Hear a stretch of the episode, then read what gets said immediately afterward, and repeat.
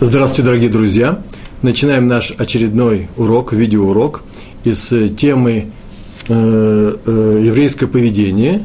Э, сегодня мы будем говорить на такую тему «Злой язык», лашонара по, э, если перевести на русский язык. Эта тема э, довольно-таки известна во всех кругах, во всех кружках, во всех группах, которые изучают Тору, э, тем более на русском языке. Эта тема очень актуальна.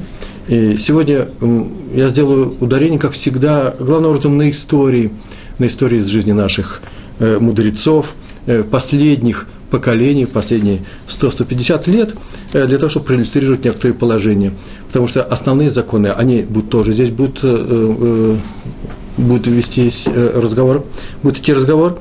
Основные положения все-таки известны более-менее, мы их сегодня пройдем. Недельный раздел, на который мы опираемся сегодня, называется э, Мецура. Посмотрите сами, это в книге, э, в книге Ваикра. Э, сегодня у нас 14 глава, 14 номерная глава. Там сказано о том, что если человек заболеет этой болезнью, которая на русский язык переводится как проказа. Просто другого слова не нашлось, э, и, и, э, потому что именно проказа, э, кожное заболевание, э, более, более напоминает то, что происходило с теми людьми, которые э, заболевали этой болезнью. Она была э, духовного свойства, сейчас мы скажем несколько слов об этом, и э, написано в самом начале 14 главы, это будет законом о прокаженном, о человеке, который, э, который заболел этой болезнью.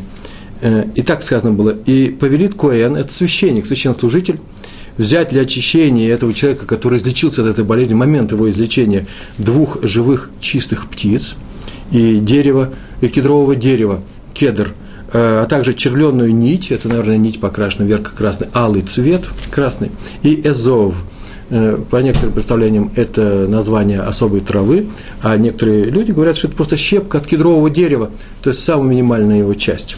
И э, поступит определенным образом, вымочит эти предметы, указанные в в крови одной из этих птиц, вторую отпустит и так далее, и наступит полное излечение. Излечение от болезни, э, в принципе, как сейчас говорили, это не физическое излечение, а выздоровление этого человека, он снова вернется к чистоте, к чистоте.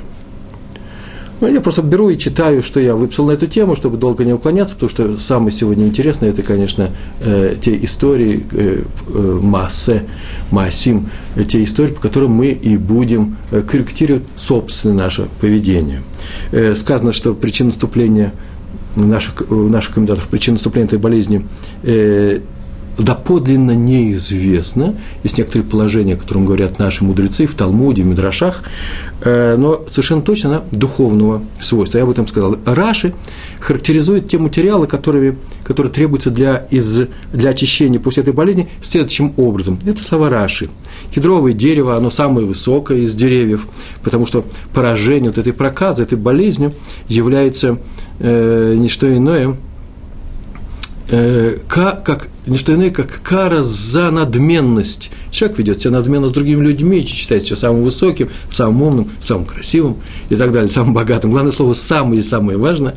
И э, об этом напоминает кедр да, своим величественным видом. А червленая нить, о которой мы сказали, что это нитка, обычно шерстяная нитка, которая выкрашивает валый цвет, и эзов – это вообще самые такие низкие предметы, самая низкая трава это была эзов. Э, почему? Потому что поражение этой проказы является также карой за надменность э, э, э, за то, что человек себя ведет именно не, э, э, неправильным образом, э, э, не, не понимая собственной значимости как человека, э, величия своей души.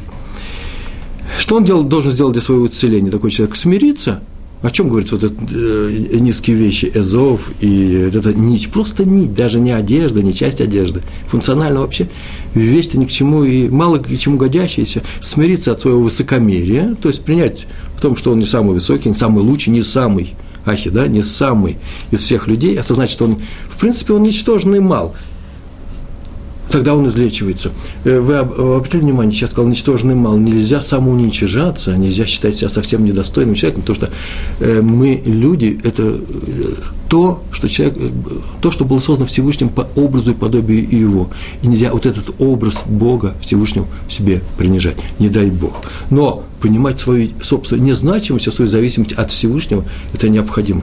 Мы об этом говорили, это есть, у нас были на эту тему особые уроки. Так иначе Раши пишет, что человеку нужно хорошо бы понимать свою близость к щепке, к траве, к э, вещам э, таким низким, маленьким, и тогда он поймет, что не для того он рожден, чтобы проявлять собственное величие и собственное превосходство над всеми людьми. В принципе, это мнение соответствует и тому, что сказано в Талмуде. Трактат Турахин, в 16 его лист, там так написано, сказал Раби Йонатан, за семь следующих вещей посылается эта вот проказа, эта болезнь, и перечисляет их со слов раби Йонатана. Я возьму их и сейчас назову. Это злословие, злой язык, то, что та тема, которой посвящен сегодняшний наш урок, за кровопролитие, мало кто знает о том, что вот эта болезнь поступала еще и в, для тех людей, которые просто, мне извините, э, делали недопустимые вещи, убивали других людей. Заложенные свидетельства, тоже совершенно неожиданная вещь, это не сегодняшняя, не сегодняшняя наша тема, мы об этом как-то говорили, за разврат, об этом говорили мы не один раз, за гордыню, о чем сейчас я упомянул, за грабеж и за скупость. Тоже совершенно неожиданная вещь. Человек скупой э, мог получить э, эту болезнь э, как, как наказание для искупления. И приблизительно такой же подход присутствует в Медраше, называется «Вайкра раба». 16 глава. Там так написано. А, на 16, да, 16 глава. Немножко, правда, другой формулировки, с другим набором. Там так сказано, вот шесть вещей, которые ненавидит Творец. Мне, знаете, сейчас теоретическая часть кончится, начнутся рассказы, но вначале мы так всегда делаем. Сначала мы говорим о э, высказываниях в Мидрашах, в, наших, э, в Талмуде. Мидраш говорит, шесть вещей, которые ненавидит Творец. Вот они. Гордые глаза, надменные глаза, я бы я сказал – лживый язык, лживый, в том случае не тот обязательно, который говорит неправду, может быть, правду говорит, но тот, который больно ранит. Это хуже лжи, очень часто считается. Рука, проливающая невинную кровь. Что такое невинную кровь? А где такая винная кровь? Какую кровь можно проливать? Только когда ты защищаешься, раз, во время войны, два, и в исполнение суда, который приговорил кого-то к смерти, что было очень давно, редко и сейчас не, и не актуально. Это мы перечислили, перечислили четыре вещи. Пятая вещь, а еще несколько вещей есть. Сердце, кующее зло, злые замыслы. Это прям точно лашон, язык, э, язык э, Медраша. То сердце, которое в, э, э, э, кует злые замыслы против других людей. Против невинных людей, значит, полагают, если они злые ноги, бегущие в сторону зла, то есть поспешность, такая вот есть такая характеристика, поспешность, готовность человека совершать не, хоро, не совсем хорошие вещи, и также лжесвидетель, произносящий ложь, он ложь говорит в суде, и на него опираются, и могут принять решение на основе его, его слов и присудить к неправильному, э, э, привести к неправильному решению суда. И он, главное, приносит, приносит ложь и сеет раздоры между братьями. Братьями Мидраш называют всех евреев. Ну, а теперь мы видим о том, что Мецор, вот эта болезнь, проказа, некоторые Э, корка, которая высыпает на коже у людей за плохие дела, выступает в частности за плохой язык, лашонара. В двух словах, чтобы долго не трактовать эту тему, чтобы долго не муссировать ее тему, она всем известна, лашонара – это э, злой язык, мы так это переводим, и некоторые говорят недобрый язык, некоторые говорят э, плохой язык, какие еще слова говорят? Можно употреблять просто вообще выражение лашон язык, ра плохой, зла, язык зла – так вот, определение очень простое. Лашон ара – это не что иное, как запрещенные, запрещенные Торой слова, которые делают следующее. Их говорит один человек, или пишет, или каким-то дает образом, знаками э, дать знать другому человеку. Их производит один человек в адрес другого человека, если у него слушатель, по, по адресу, по поводу третьего, третьего человека или группы людей – это называется лашон ра, если в глазах, во мнении принимающей стороны статус тех людей, о которых говорят, понижается, падает. они думали э, раньше хорошо про этих людей, про этого человека, а теперь они скептически настроены, скажут, ну, теперь-то мы знаем, кто он такой. Э, это не ложь. Если бы это была ложь, мы бы сказали, человек говорит ложь. Ложь запрещена. В некоторых случаях, как мы говорили, повторите в нашем уроке, не говорю, не произносите ложь, что в некоторых случаях ложь тоже полезна, дозирована, совершенно в удивительных, уникальных ситуациях, когда надо спасти какого-то человека, многие говорят, это ложь э, в, э, э, во спасение, такое почему-то выражение, говорят, применяют. Это не совсем так, не совсем, ну, примерно это то, о чем нужно говорить. Лучше иногда обмануть, чтобы спасти человека, чем сказать правду и убить его. Вот это самое интересное правило еврейское, что правда запрещена. Та правда, которая убивает человека или обижает. Помните, мы говорили о том, что самое, самое большое правило, чуть ли не вся Тора, так, по крайней мере, согласно э, великому мудрецу Илелю, Илеля Закен, который сказал, что вся Тора в этом, есть такое правило, не делай другому то, что не хочешь, чтобы делали тебе. А значит, не говори другому ту правду, которую ты не хотел бы, чтобы говорили о тебе эту правду – не всякая правда, не всякую правду нужно разносить по этому миру. Э, э, не потому, что мы делаем недостойные вещи. Нет, снова говорю, достойные вещи. Но я не хотел бы, например, жить э, в открытую, чтобы любое мое слово, любое мое действие обсуждалось. А раз так, то я не хочу обсуждать и другие дела других людей без их разрешения, за их спиной и так далее. Это называется сказать нехорошее про человека. Не не сказать ложь, ложь запрещена, не сказать нехорошую правду, то, что я не хотел бы, чтобы говорили обо мне. В других людях, в других, у других народов это называется сплетнями, не, не разносить сплетни. Э, по, э, у евреев есть еще и такое понятие, как сплетни, рахилут. Рахилус – это не что иное, э, как, я сейчас тоже даю определение по Хофицхайму, мы все читаем из книг Хофицхайма, так сказано, сплетни – это те слова, любые слова, которые что увеличивают или рождают, или производят, а не дай Бог, и, э, увеличивают ненависть между людьми ненависть между евреями, э, не любовь и приводит к расколу общины, не дай Бог. Это называется рахилут, тоже э, добивается, достигается при помощи слов, это совершенно запрещенная вещь, и нужно дважды подумать о том, прежде чем сказать что-то, в результате чего может родиться нехорошая какая-нибудь вещь, или ущерб какому-то человеку, или э, понижается на самом деле его статус в глазах хотя бы некоторых людей нашей общины. Все это дает снова, повторяю, по книге Хофицхайма. Я сейчас расскажу историю про самого Хофицхайма, которая показывает именно как к самой незначительной, может, замечание или неудачно сказанное слово может привести э, к неприятным вещам, доставить неудобств или даже вообще серьезные неприятности людям. Однажды Хофицхайм, э, уже будучи взрослым человеком, э, выехал в другой город, он поехал из Литвы в Польшу, это было в одном месте, в одном государстве, он поехал в польский город – Хотя нет, это уже было после революции 17-18 года и прочее, когда Польша отделилась, и э, Ховисхайм оказался живущим в Западной Беларуси на территории Польши. И вот он поехал по делам, скорее всего, по каким-то равинским делам, в один из польских э, городов, городков, э, в еврейскую общину, поехал туда в сопровождении другого равина. Его имя приводится в этих рассказах, и я и не выяснял, наверное, для того, чтобы не подумать плохо о конкретном человеке, просто поехал он в сопровождении одного равина. И когда они ехали, э, находясь в дороге, они, наверное, это происходило не на быстром транспорте, это начало 20 века, или уже первые 20 лет, и они свернули в сторону от дороги, в Корчму, по крайней мере, в то место, фундак, да, на иврите называется, в то место, где можно было кошерно э, перекусить, отдохнуть немного. И они знали, что это кошерное место, это важно, очень важная заповедь. Прежде чем ты окажешься в каком-то месте, прежде чем поешь какое-то место, выясни, что там насчет кашрута, можно ли там есть, а когда пойдешь, зайдешь в какое-то кошерное заведение, выясни, что за кашрут, достойный он, э, раньше не было, э, раньше жили несколько по другим другие возможности были в мире, и не висели такие объявления, нужно было выяснять у раввинов, кто здесь в каждом городке, в каждом местечке, кто здесь, э, в каком ресторане, в, каком, э, в какой корчме, э, какой кашрут. И если тебе скажут, что это достойный кашрут, то можешь идти. Нельзя поесть, а потом сказать, ой, я не знал, что здесь плохо кормят. Это ошибка. Они выяснили и пришли туда. Их встретили очень хорошо. Хойсхайм с известным раввином приехали, накрыли на стол. Они сели, отдохнули после дороги, поели.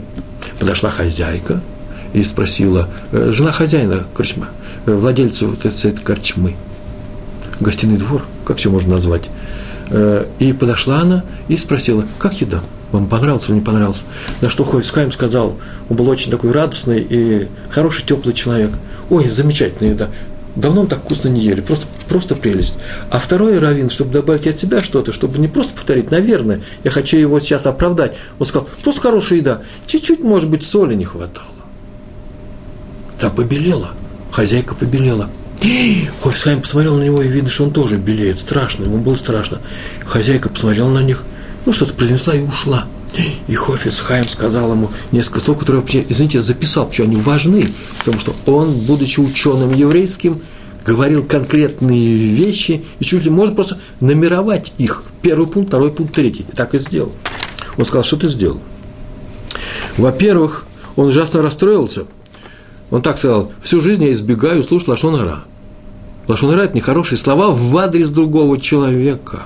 Сейчас ты при мне сказал в адрес этой кухни плохие слова – Всю жизнь я избегал. А тут ты одним словом очень быстренько сделал так, что, видите, я нарушил. Это первая вещь, которая мне ужасно не понравилась, сказал ему, говорил ему лично. Это второй человек, потом это об этом и рассказывал, откуда мы все это знаем. А отсюда следует говорить, что раз мы так начинаем с тобой дорогу нашу, то небу не угодно наша поездка, если мы до такого дошли, что такое с нами случилось. Тот расстроился, тоже побледнел, он говорит, а что случилось? Я сказал только про соль. Ты сказал, сказал про соль? Смотри, что ты сделал. Во-первых, а, ты обидел хозяйку. Ты видал, как она побледнела? Так не делают в ответ на то, что как нам гостеприимно нас хорошо принимают здесь. А потом учти, что навряд ли хозяйка этого, этого постоялого двора сама готовит на кухне. Она, наверное, не повариха, она человек состоятельный. У нее там нанятые работники и работницы. Повар у нее нанятый. А раз так, то скорее обычно, такие повара? Повара берут вообще-то бедных женщин – люди, которые нуждаются в, в заработке. Потому что работа слабо оплачиваемая. В то время это не час, не Париж, не центр, не, не центральные рестораны. Слабо оплачивалось. Но в то же время оп- повар должен быть опытным человеком. У нее, судя по всему, это хорошая еда, это опытные повара у нее были. Повариха-то неопытная. А раз опытная, то, скорее всего, она в возрасте. А раз она в возрасте, значит, она нуждается, она же работает на этой работе – Значит, она нуждается в работе. У нее, наверное, мужа нет. Иначе зачем она пошла повариха работать? Она вдова, которая больше нечего кушать, кроме единственной заработка здесь. Сейчас придет хозяйка туда, после наших слов, известные раввины пришли, еда плохая, не соленая. Скажет, что ты не дала соли. Смотри, в следующий раз повнимательнее будь. будь. Та в ответ скажет, я соли был нормально. Я, как всегда, попробовала перед тем, как э, отдать эту еду. Тем самым ты, знаешь, что ты сейчас сделал? Ты спровоцировал ее на ложь, потому что первая реакция ее – сказать, я не виновата. А соль, наверное, не, наверное, не хватало, раз ты так сказал. Значит, она сейчас соврет. После чего хозяйка скажет, что ты врешь. После он скажет, я не вру. У них начнется ссора, скандал. После чего хозяйка, ты меня извини, а хозяйка, скажет, что я тебя увольняю, она ее уволит, и эта женщина своими детьми останется без работы. Вот что ты сказал сейчас, сказав, что соли было недостаточно. А следовательно, перечисляю сейчас, какие ошибки ты совершил. Так он сказал этому Раву, и этот Рав донес своих учеников. Во-первых, сказал Лашон Ара. Лашон Ара понизил статус у слушателя, это я. Это я, про хозяйку хозяйки, про ее повариху. Заставил меня и хозяйку выслушать Лашон заставить выслушать, это называется тоже запрещение. Способствовал тому, что хозяйка пошла и повторила твой Лашон, Лашон перед поварихой, это значит способствовать плохому, это называется лифный ювер, знаете, да, такое правило, э, толкнуть другого человека к нарушению, это называется не ставь перед слепым э, преграды, э, человек э, инстинктивно пошел, сделал нарушение, это третье нарушение. Четвертое, причем здесь тут есть грех сплетни, рахилут, почему? Потому что сейчас они будут скандалить, ссориться, и э, э, раскол в еврейском народе – способствует тому, что э, повариха скажет неправду, это Лифнаевер, точно, да, она же скажет, ой, соль-то была, а соли не было. И способствовало тому, что хозяйка обидит и накажет ее, то сделал плохое дело. Плохое дело обижает человека. Разжег скандал между евреями. Равин рассмеялся, на все это выслушал. Он говорит, вот и все-то, такая драматическая история. Я бы сейчас добавил Станиславский, Немирович Данченко, откуда? Никакой соль была только, откуда это, откуда взялась эта какая-то женщина, бедная повариха. То говорит, давай спустимся вниз и посмотрим, что там происходит. Они спускаются вниз, слышат женский крик, шум, вопли, открывается дверь, выбегает женщина-повариха в, белом, в белой одежде поварской, вся в слезах и убегает – он догоняет и этот э, человек, этот раввин, говорит, ой, извините, это все из меня, и начинает их мирить между собой. И сказал, что он больше так не будет, вообще так не надо поступать. И, и вообще, на самом-то деле, и соль-то было достаточно. Просто он говорит, меня, извините, у меня болезнь такая, мне везде кажется недосол я всегда требую побольше соли. Я сейчас ошибся, больше этого не делать. Не вздумайте ее угонять с работы.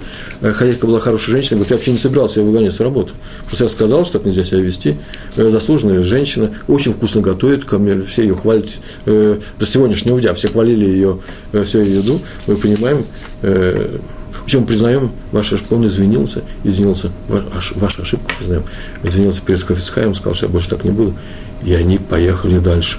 Вот эта история из одного слова – чуть-чуть добавить соли, одно слово могло привести к большому скандалу, и этого нельзя делать. Э, Хофицхайм нас научил, что так поступать нельзя. Так в книгах проходит с Хайм.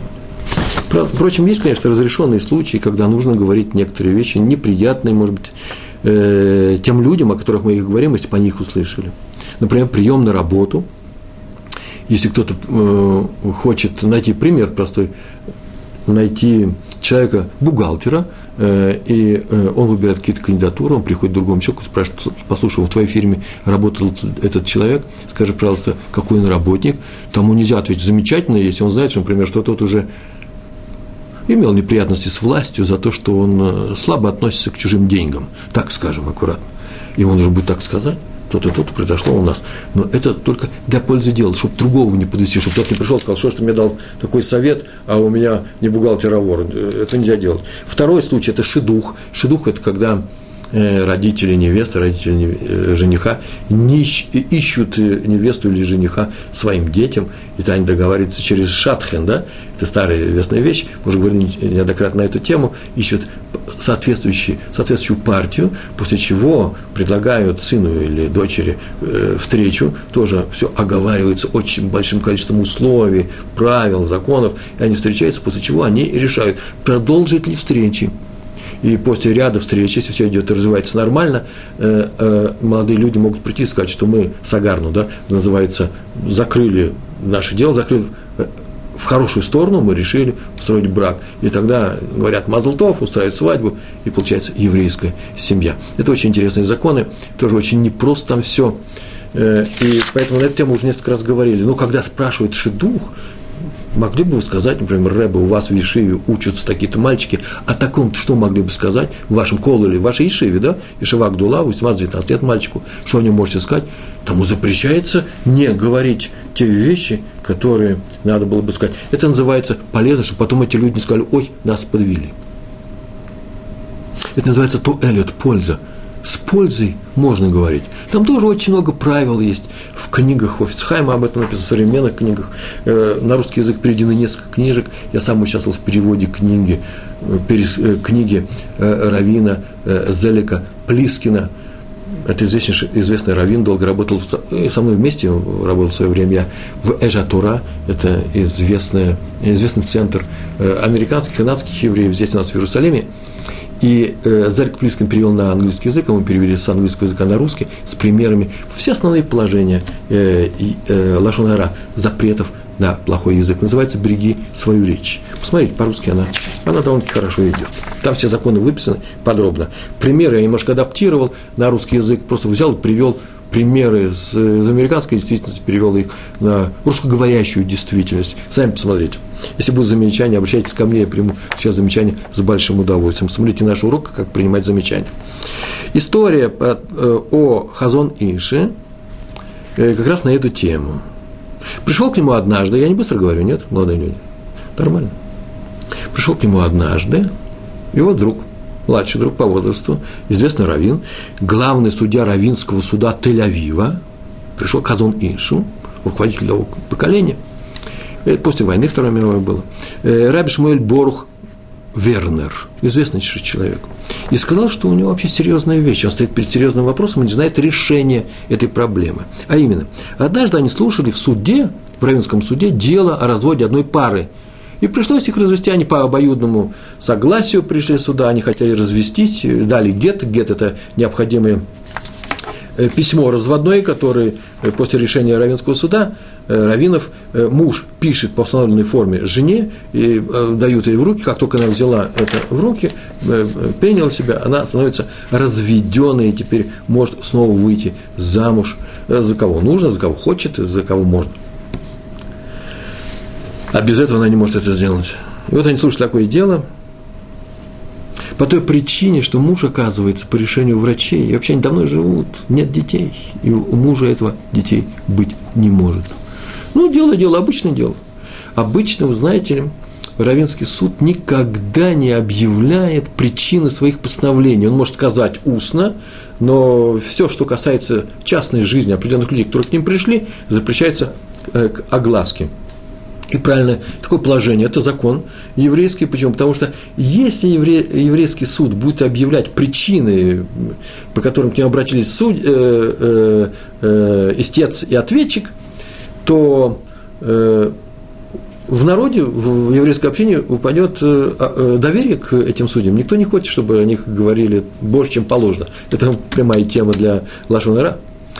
И вот, после того, как они сделали этот развод, к нему обратился, к нему лично, к Раби Шмуэль Боруху Вернеру, Вернеру обратился один человек, еврей, уважаемый еврей, их общины, и спросил, что такое вот есть у нас Аврех, Аврех – это человек, который учится в Кололе, э, там вообще-то учатся жена, э, женатые мужчины, а этот человек уже был женат, ему остался. Кололь – это ешива для взрослых людей.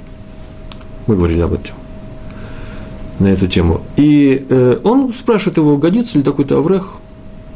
Даже нет. Он выяснил, что годится для его жены, э, для, для его дочери. Очень годится, очень подходит. Но дело в том, что этот Аврех был раньше женат, и он развелся. По какой причине? Может, там причина-то серьезная? И он не знает, что делать.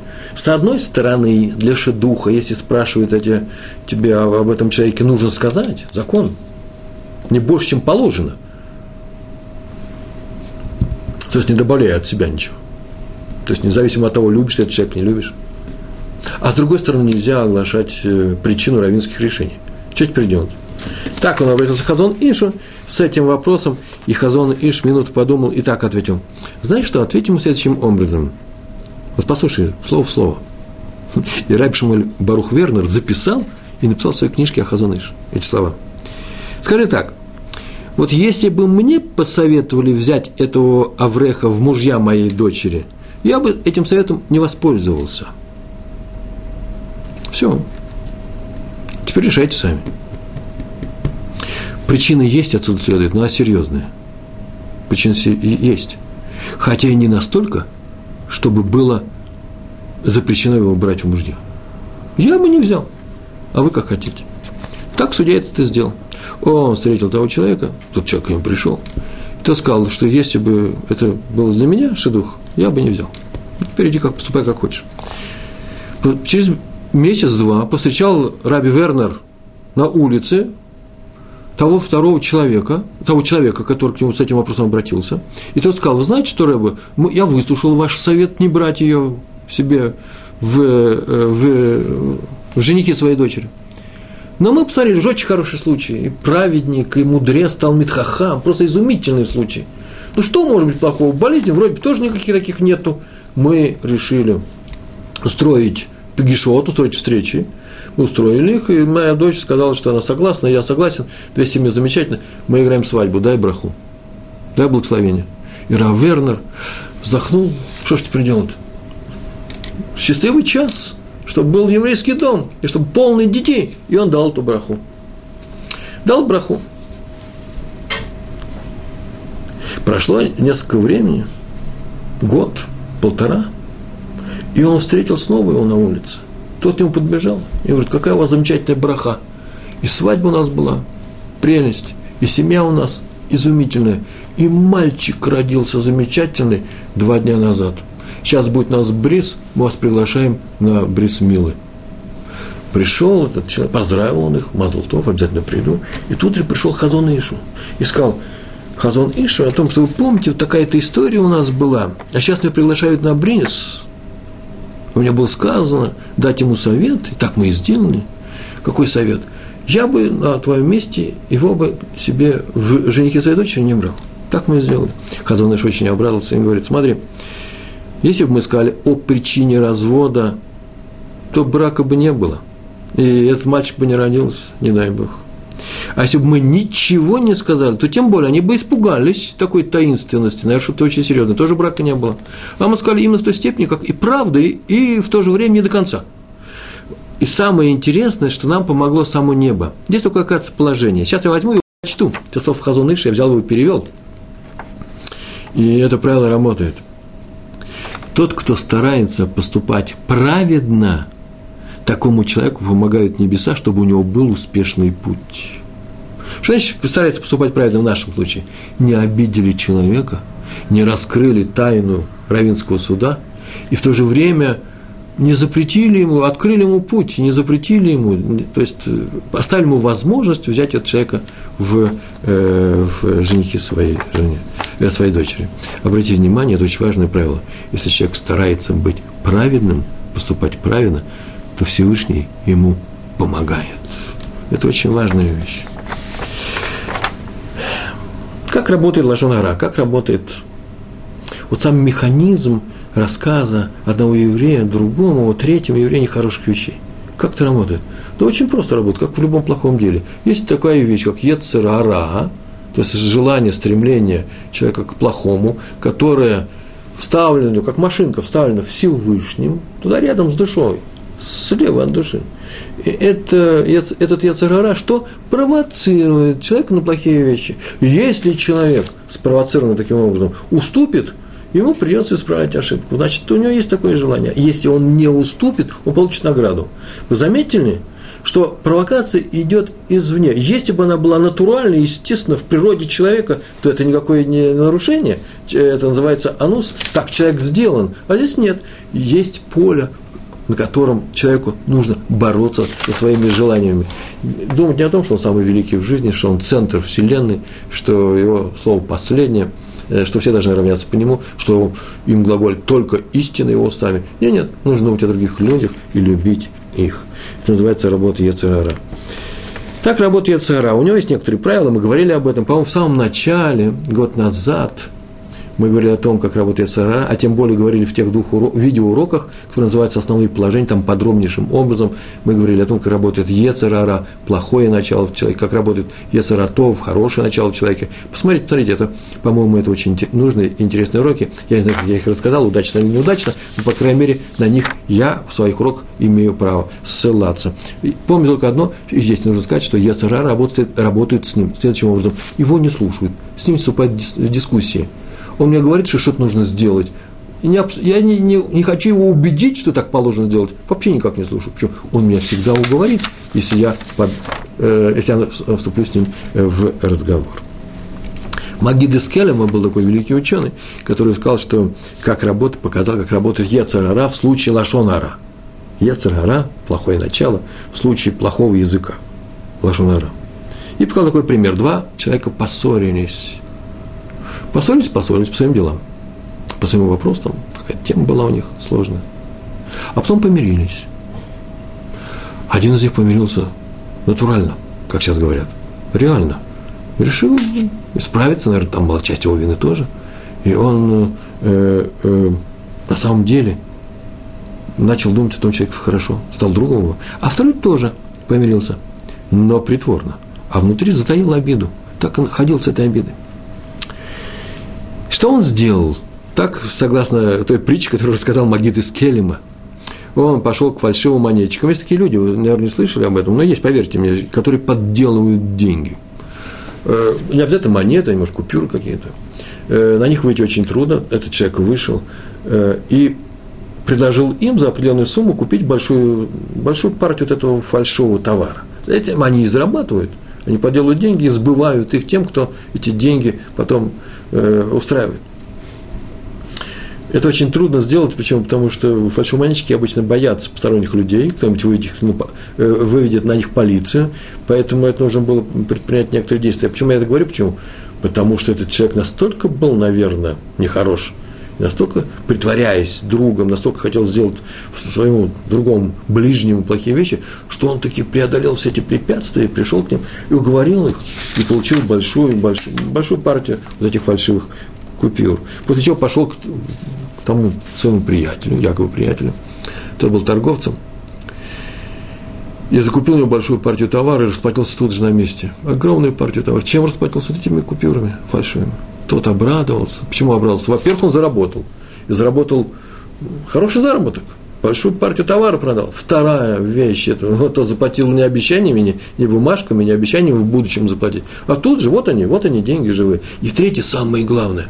Тем самым было показано, что тот, оказывается, он друг мне. Я-то переживал, думал, слушай, вот, может, у него что-то осталось нехорошее по отношению ко мне? Нет. Он ко мне раскрыт, хорошие вещи делает. Я обрадовался. Взял все эти вещи – Тут же нагрянула полиция, сделали обыск, его отправили в тюрьму. Магит из Келлама продолжает. Вот так работает Яцерара. Он не спорит, а соблазняет, притворяясь, притворяясь другом. И говорит, знаете, как Лашон, э, Яцерара работает? Скажи-ка об этом Лашонара. Яцерара, плохое начало, говорит мне, скажи об этом Лашонара. Почему? Ну, он же полный злодей. О нем можно. Или знаешь что, давай его позорим немножко, скажем нехорошие вещи, пускай им будет позорно, перед всеми прям, Барабим, перед всеми. Почему? Вот только тогда он исправится. Без этого он не исправляется. И в уст не донет.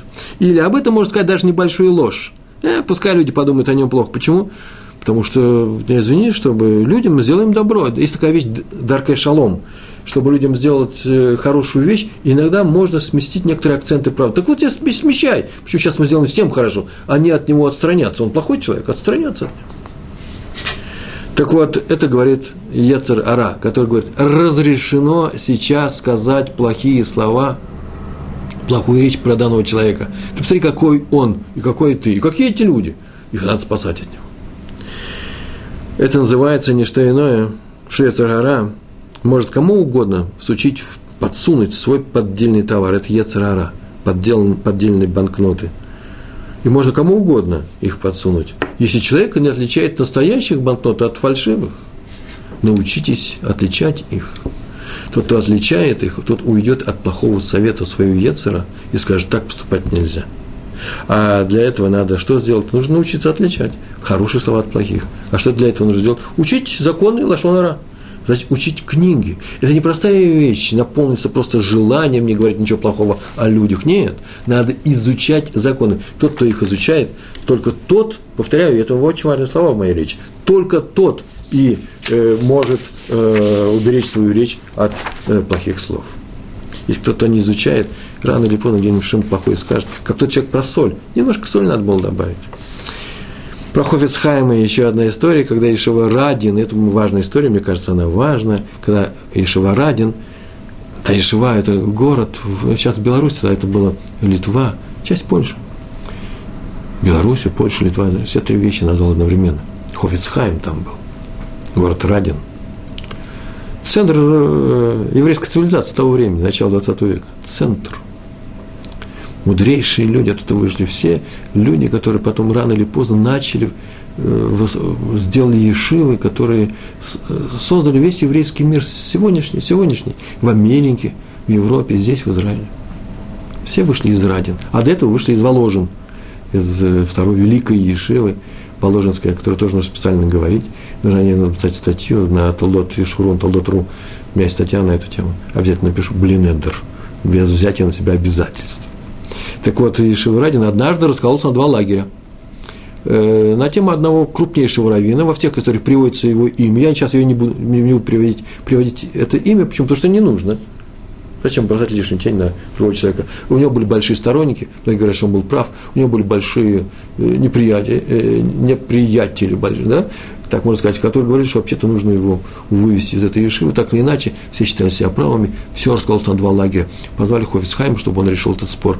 Он уже был пожилым человеком, он собрал всю Ешиву, два часа он говорил свою речь, и я очень часто встречаю отдельные куски, отдельные отрывки из этой речи. Все слова просто необыкновенные. Сейчас я вам приведу один из отрывков этих, очень важный. Он сказал, мне больно говорить вам здесь об этом, но хочу, не хочу, это закон. Сейчас я буду говорить не о своих эмоциях, я вам сейчас скажу закон, дин. Послушайте. У Рамбама написано, что тот, кто нарушил запрет на злую речь, плохую, плохие слова сказал, у того нет доли в грядущем мире. Ламаба, нет доли. Нет у него будущего. И это Рамбам вывел в своих законах из устной Торы, Тосефта, посмотрите, Тосефта П, э, в первой главе об этом написано, из высказываний мудрецов Талмуда. И он сказал, мне больно об этом говорить, повторяю, но хотите или не хотите, перед мудрецами, учениками Торы, которые сидят здесь. Это Радин, центр мировой цивилизации, добавляю я. Так вот, мне больно, но хотите или не хотите, таков закон. У того, кто хоть слово скажет о другом человеке, лашон плохое слово, нет оламаба. Вы, наверное, думаете каждый сам о себе, так сказал Хофицхайм, что вот моя сторона в этом споре правильная, правдивая, я, на стороне правды, я действую из самых лучших побуждений, для, не для выгоды, для самого, для самого себя. Тут спор у нас идет, а Лишем Шамаем называется, а во имя неба. На небе это обязательно учтут, и я не потеряю свою долю в, в грядущем мире. Так вот, это ошибка. Потеряете. Послушайте, почему. Однажды, это было очень давно, первый Танаем, Танаем – это мудрецы Талмуда – мудрецы Мишны еще до написания Талмуда, персонажи Мишны, крупнейшие ученые, э, вторая половина э, и сразу после разрушения второго храма, второй, второй период существования второго Иерусалимского храма.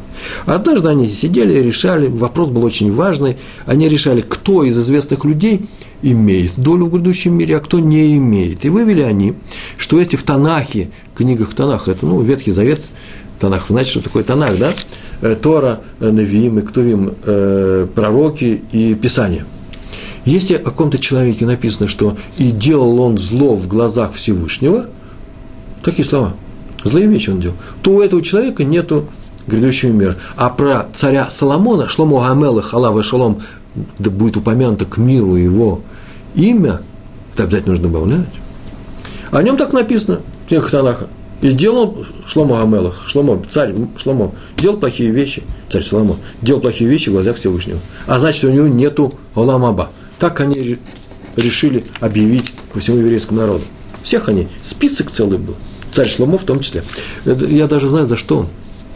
Это написано в Талмуде, о том, что э, э, под старость он завел себе гарем из иноземных женщин, позволял им идолопоклонство, делать еще некоторые вещи, такие очень непростые, э, но всему было причиной, и в Талмуде рассматривается, почему нельзя назвать его грешником, нарушителем и так далее. Все это объясняется, как и многие вещи в нашей истории требуют специального объяснения.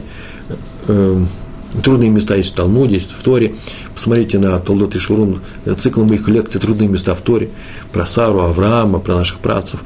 Вроде бы они поступали неправильно, а потом оказывается, вот почему так написано. То же самое про Шломо Амелах. Так или иначе они решили, что правило у нас очень простое, написано, делал плохие вещи в глазах Всевышнего, а поэтому у него нет доли грядущего мира. И прежде чем они приняли, приняли, решение, пришел сигнал с неба, под ними загорелись скамейки, они еле вскочили – еле уберегли, скамейки горели. Они вышли, но это же наши мудрецы еврейские. Что им не был указ?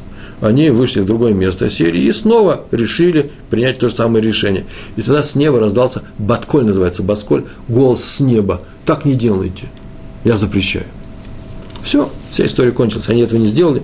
Всех остальных они обозначили как людей, которых нет грядущего мира, а Шломо Амелах есть грядущий мир. А вот теперь я спрашиваю, спрашивает Хофицхайм, мне извините, я дольше говорю, чем Хофицхайм? Он говорил, наидиш. Почему? Разве небо не все равно, что там люди решат?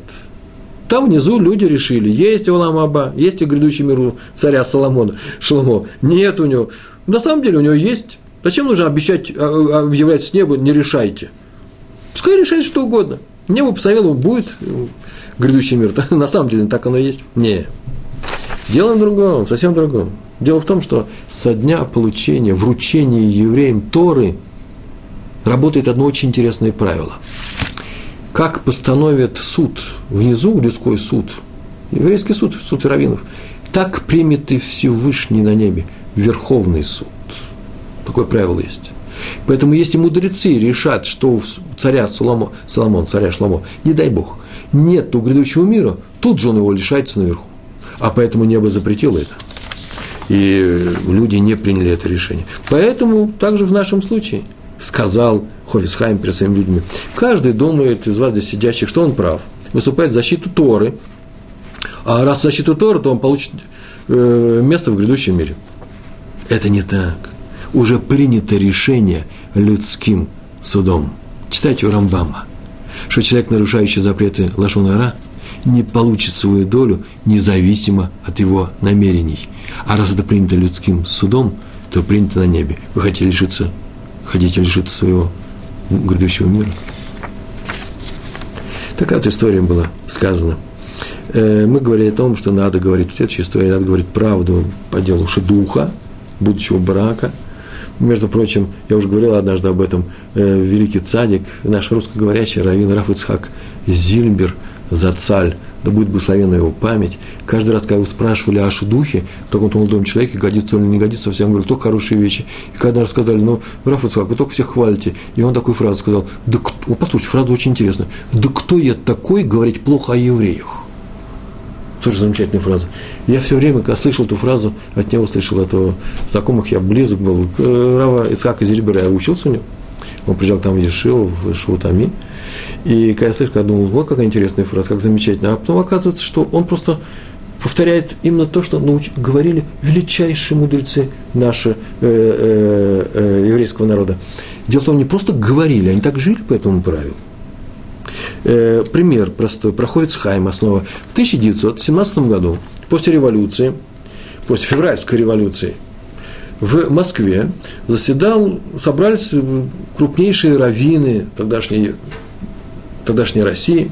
Среди них был Хофицхайм, и был там э, раби Хайм э, Озер э, Гроджинский, крупнейший раввин они собрались, и они решали следующий вопрос. Они должны были выбрать выборщиков для того, чтобы создать комиссию, которая работала бы в Санкт-Петербурге по всем еврейским вопросам и была бы э, э, рядом с властями э, по всем вопросам, которые связаны с синагогами, с, с миквами, с, с прочими вещами.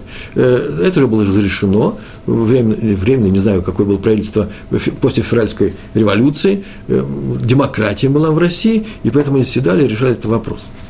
И надо было выбрать раввинов, которые бы выбрали из своей среды, не все приехали в Москву, из своей среды, семь раввинов, которые занимались такими вещами. И э, в список этих выборщиков попал Хофицхайм. Он очень расстроился. После этого заседания он подошел к Адмору из э, Любавич, тогдашнему Адмору, известнейший человек, и сказал, что поскольку у Адмора из Любавича очень такое весомое слово в этой комиссии, он его просто, послушай, вычеркни мою фамилию, пожалуйста, это из этого списка. Адмор Зубаевич был моложе Ховисхайма, Ховисхайм был уже пожилой человек, сказал, а в чем дело, почему? Тот сказал, что, ты знаешь, вот эту фразу сказал, кто я такой, чтобы обсуждать кандидатуру других евреев. Когда обсуждать будут, ведь нужно будет говорить и за, и против, а против нужно обосновать. А обосновать – это мои слова, я расшифровываю его фразу, а обосновать придется называть какие-то нехорошие вещи, я не хочу. На что Адмор сказал, если, ты не хочешь, если вы не хотите ничего сказать плохого, а других евреев, так можно вообще говорить только хорошее, а плохое молчать. Вот об этом сказать хорошее, а про это смолчать. На что Ховискам сказал, Резон сказал, извините, конечно, мне говорит, Рэбе, но потому что я смолчал об этом человеке, скажет, что я, наверное, плохо о нем думаю. Я не умею, я не могу. На что Адмор тоже сказал, а вот за все время долгого пребывания Хофицхайма у себя в Радин, в городе Радин, я слышал, несколько раз избирался главный раввин города – и главный раввин избирался тоже из нескольких кандидатур. И как же вы участвовали в этих э, разборках, да, в этих заседаниях? То вы знаете, вот так получалось, что каждый раз, когда нужно было обсуждать новую кандидатуру, у меня появляется срочные неотложные дела за городом, и мне приходилось уезжать. Вы же не хотите, чтобы я так в Санкт-Петербурге себя вел? И поэтому его из этих списков вывели. Кто я такой, чтобы обсуждать других евреев? Это сказал Хофицхайм – кто я такой, чтобы о других евреев сказать плохо. Я сказал Раби Исхак Зильбер. Э, совершенно замечательный праведник, благословенная его память. Часто лошонара говорится в знак расположения к другому человеку, который это рассказывает, мне неудобно его обидеть, я отслушаю. неудобно же обидеть. Вот на эту тему есть притча. Один не совсем честный человек, обманщик, скорее всего, нарядился в богатой одежды. Это я прочитал в современных книжках у своих детей. Просто на столе лежали книги, они известны. Нарядился в богатой одежду, вышел на улицу своего собственного города в поисках кого бы обмануть. И встретил ну, чужестранца, э, э, приехавшего богатого купца из другого города. Я втерся к нему в доверие, потому что ну, тоже уважаемый человек в богатой одежде. Водил его по городу, обещал знакомиться с известными людьми, с правителями, суды э, на хороших процентных э, условиях. Э, то есть сказал, что он будет помогать, чувствует к нему расположение, и тот к нему проникся тоже доверием. В конце концов, он вел в ресторан, сказал, ты вот сейчас, насколько мне понравилось, заказывай что угодно, что твоей душе угодно, ешь, пей, гуляй, я буду с тобой сидеть, все, я, за все я заплачу. После того, как они все так и сделали, тот согласился, он потихонечку встал, ушел, и тот остался один, когда к нему пришли владелец этого ресторана, что платил, он сказал, что такая-то история с вами произошла, и поэтому э, меня обманули, и пришлось заплатить не проходит это объяснение. То же самое в случае с Лашонара. Слушаем мы в компании этого человека, нам теряется доверие, а мы потом расплачиваться будем одни. Я выслушал чужой Лашонара, плохие слова, а расплачиваться я буду один. Меня подвели.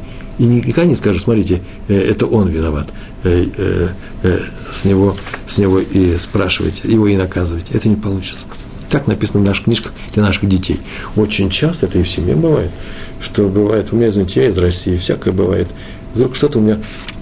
Было несколько случаев, когда я что-то начал говорить, мои дети, у них глаза квадратные стали становятся, Аба, Аба, Аба, они мне не говорят нашего наверное, потому что нельзя отцу такое сказать, Аба, и Аба это папа, да, и тишина. Я сразу говорю, ой, мои дети это естественно знают. Из этих книжек, из этих песенок, из, из, из этого детского сада, из этого хедера. А я учился, меня извините, это тоже в совершенно замечательных заведениях, в математической школе, в физтехе, в Авгинке. Но этому нас там не учили. И это очень плохо. Почему? Это важнее всего остального. Быть человеком важнее чем быть хорошим. Быть хорошим человеком важнее, чем быть хорошим профессионалом. Э, хороший профессионал, плохой человек никому не нужен. Хороший человек нужен всем. Ну и хороший профессионал тоже. Надо стараться. Адмор из Гур, автор Имрей МС, э, я о нем часто говорил, уже рассказывал рассказы, он говорил очень мало. И очень часто он вообще просто мало говорил, чтобы не сказать, не дай бог, какого плохого слова. И он вообще считал, целый урок у нас на эту тему был, э, говори кратко и по делу. Он вообще говорил намеками, сигналами. Очень часто, пока, что что-то нужно было принести, просто показывал на это пальцем. И все домашние знали, приходящим людям, э, Ремос называется, да, намек. Это было трудно, но э, его сын Адмор, тоже Адмор, Гурский Адмор, автор книги Алеф Симха, Э, говорил о том, что были сложности, и нужно было переводить э, слова отца хасидам, которые приходили к нему.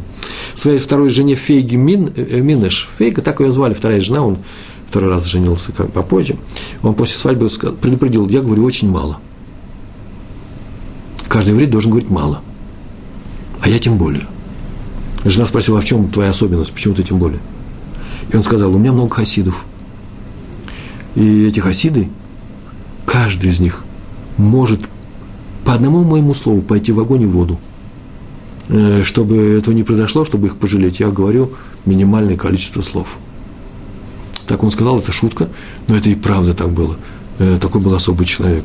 Старайся говорить лучше меньше, лучше быть непонятым, чем обидно, чем не нужно, обижая других людей. Обижая именно через лашонара, плохие, плох, плох, плохой язык. Раби Ария рассказывал, что он был, когда он был молодым, великий человек был он был еще в России, он однажды сидел в синагоге своего города, где-то в Литве, и учился. И вдруг в это время в синагогу, у нас 6 минут, я еще успею рассказать две коротких истории, э, даже чуть больше, даже 7, я так думаю. Э, спасибо техникам, они нам подсказывают, мои друзья здесь сидят и показывают на пальцах, кто к нам осталось. И он сидел и учился. И вдруг вошел Хофицхайм, он его сразу узнал. Он еще был не пожилым, он тогда еще занимался, ну и не совсем молодым, вы знали его. Он занимался тем, что развозил свои книги. Он писал книги, издавал их и на, на это и жил, свои книжки. Одна из его, из его книг с его личной подписью была у меня в Москве времена отказа. Э, главный раввин Манчестеру, я его подарил, когда он уезжал. Отдельная история. На своем блоге в Толотру, по-моему, я это описал. Посмотрите. И вошел Хофицхайм, и э, свои книги привез, и посмотрел, а на стене есть такая табличка, где написано списки тех умерших евреев, в памяти которых принесли суат сдаку, и которые еще, Йорцит, э, которых еще не прошел. И там и свечки горят. И имена, свечки, сейчас электрические свечки часто делают, а раньше свечки, и эти имена обязательно должны были, э, между ними должно было быть э, стекло. Почему? Это известное правило. Для того, чтобы надпись, сделанная от руки, то не было компьютерной графики, от руки писали, чтобы она не, с, не съежилась, чтобы не стало э, плохо заметно, чтобы она не сникла, почему-то получается безайон, получается неуважительное отношение к умершим. И поэтому нужно было делать стекло. А тут он вошел, стекла нет. Свечка, свечка горит, свечи горят, а тут список есть. И он подошел первый человек, спросил, почему у вас нет стекла? Схохит, почему стекла нет? Тот сказал, у нас есть габай, который не хочет. Хорисхайм услышал, он закрыл руками уши и выбежал. Причем нужно вообще надо было на самом сказать, я не знаю почему, у вас есть Габай, спросите его, он ответит вам. Наверное, есть причина. Возможно, причина есть. А тут было сказано так, как будто Габай плохой. Его уже осудили. Хольцхайм закрыл уши руками и выбежал. И Арье Левин, праведник Иерусалимский, сказал, что с тех пор я начал совсем по-другому относиться к этому запрету. Я готов я закрыть уши своими руками и выбежать наружу, как это сделал Хофицхайм. Еще одна история, осталось 4 минуты, Раби Арон из Карлина, 5 минут, и известнейший хасидский праведник, ехал к своему учителю. Э, среди моих слушателей есть э, хасиды, это история про них. Ехал он к своему учителю, Магиду из Межерич, известный город Межерич. Он ехал с группой, мне извините, извозчиков, тоже они ехали на телеге, такая была транспортная телега, я так полагаю и как дилижанс. И там ехали люди очень простые, сами они извозчиками были. Или люди, ну, или торговцы с котом, не знаю. Наверное, извозчики, сейчас скажу почему. И они начали говорить между собой, простые люди, не ученые, начали кого-то обсуждать. И широкой рекой плохой язык, лашонгара э, полился. Чтобы это не слушать, а кстати, некуда. Темно, ночь, на улице, города нет. Раби Арона из Карлина, город такой Карлин, тоже в, вступил в этот разговор и задал вопрос о лошадях, об, про эту лошадь, про такую-то лошадь. Они были все извозчиками, и они начали обсуждать э, лошадей и говорить очень много, подробно, и он с ними тоже обсуждал, всю дорогу обсуждал, и виды лошадей, их э, сорта какие, и как с ними работают, и цены на них на рынке, очень долго. А потом они приехали в, э, в город Межерич – и там встречали раби Арона, встречали люди, и все вышли, его приветствовали, и эти извозчики подошли к нему и сказали, ой, да ты, оказывается, Раф, Равин, а мы думали, что ты простой, ты такой тонкий знаток в лошадях оказался. Зачем ты с нами говорил о лошадях? Только вы понимаете, я услышал, что вы сейчас начинаете говорить слова, которыми можно убить людей. Я решил, что лучше убивать лошадей всю дорогу. И поэтому мы обсуждали только лошадей. Лошадей обсуждать можно, а вот людей обсуждать не следует. Так сказал Раби Арон из Карлина. Эта история до нас дошла. Убивать людей, Лашонара – это и есть убивает людей. Та вещь, которая убивает людей. Про меня сказали нехорошую вещь, она дошла до меня. Мне тяжело, больно. Словом можно убить любого человека, не дай Бог. Это близко к самому настоящему убийству. Э, кого убивает Лашонара? Во-первых, того, о ком говорят. Во-вторых, того, кому говорят, лишая его ламаба грядущего мира, ведь он же сейчас тоже нарушает. Нарушает ведь не только тот, кто говорит, а тот, кто еще и слушает. Не слышит, а слушает. А э, заодно самого себя. Как? Ну, потому что убивает самого себя, свою душу и лишает себя грядущего мира. Э, известен мидраж про торговца, который шел, э, приехал в город, ходил между людьми и громко кричал, кому нужен эликсир жизни, кому нужна живая вода, кто хочет, алчит – долгой жизни, к нему прибежали люди, э, Раби Янай услышал, тоже решил купить, позвал его к себе, он подошел, сказал, что ты чем торгуешь, тем-то, тем-то, эликсир, он говорит, продай мне, он говорит, вам не нужно, вам не подойдет, нет, нет, продай, после долгих уговоров, тот сказал, ладно, и вам я продам, и достает книгу, называется книга Таилим, книга Таилим, э, псалмы царя Давида. Тот, кто их читает, спасает свою душу. И про про такие тексты, про эти молитвы, про книгу Тугилим сказано у нас о том, что э, написано, да в самой книге Тугилим написано, тот, кто хочет жить долго, пусть закроет свой рот от плохого, то есть не говорит плохих вещей, и свои уста от лжи. лошадь, вторая часть, первая вещь от плохого. Это называется лашон ара. Надо учить еврейские законы, э, э, учить запреты э, Торы, э, которые посвящены как раз э, плохим словам. Лашон ара, слой язык и э, рахилут, сплетни, говорить э, о людях вещи, может быть, правдивые, но совершенно ненужные, те вещи, которыми, те слова, которыми можно убить других людей, расстроить их, нанести им убыток, не дай Бог. Эти законы нужно изучать, так же, как и законы кашрута. Тот, кто хочет, чтобы дом его был каш, кошерный, он не просто должен выучить эти законы и остаться, остановиться на этом. Их надо постоянно обновлять, изучать, задать вопросы, э, слушать новые уроки. И чем больше это будет, тем тише и лучше будет наш дом. И то же самое с э, законами чистоты семейной жизни. Почему? Потому что если мы будем рожать наших детей в чистоте, то еврейский народ, конечно же, э, получит свою долю и в грядущем мире, и в этом, и будет там всем хорошо. И самое главное, что у нас будет меньше врагов. Почему? Потому что Всевышний нам поможет. Три вещи – кашрут, семейная жизнь и язык наш. Вот то, что может нас спасти от наших врагов. Тот, кто учит их постоянно эти законы, того будет меньше нарушений. И да поможет нам Всевышний для того, чтобы мы дожили до того времени, когда весь еврейский народ увидит свое спасение воочию, когда вернется к нам наш храм, и когда будет мир на всей земле, в том числе и у нас в Израиле. У нас в Израиле это в еврейском народе, и у всех людей, которые любят евреев. Большое вам спасибо, всего хорошего. Шалом, шалом.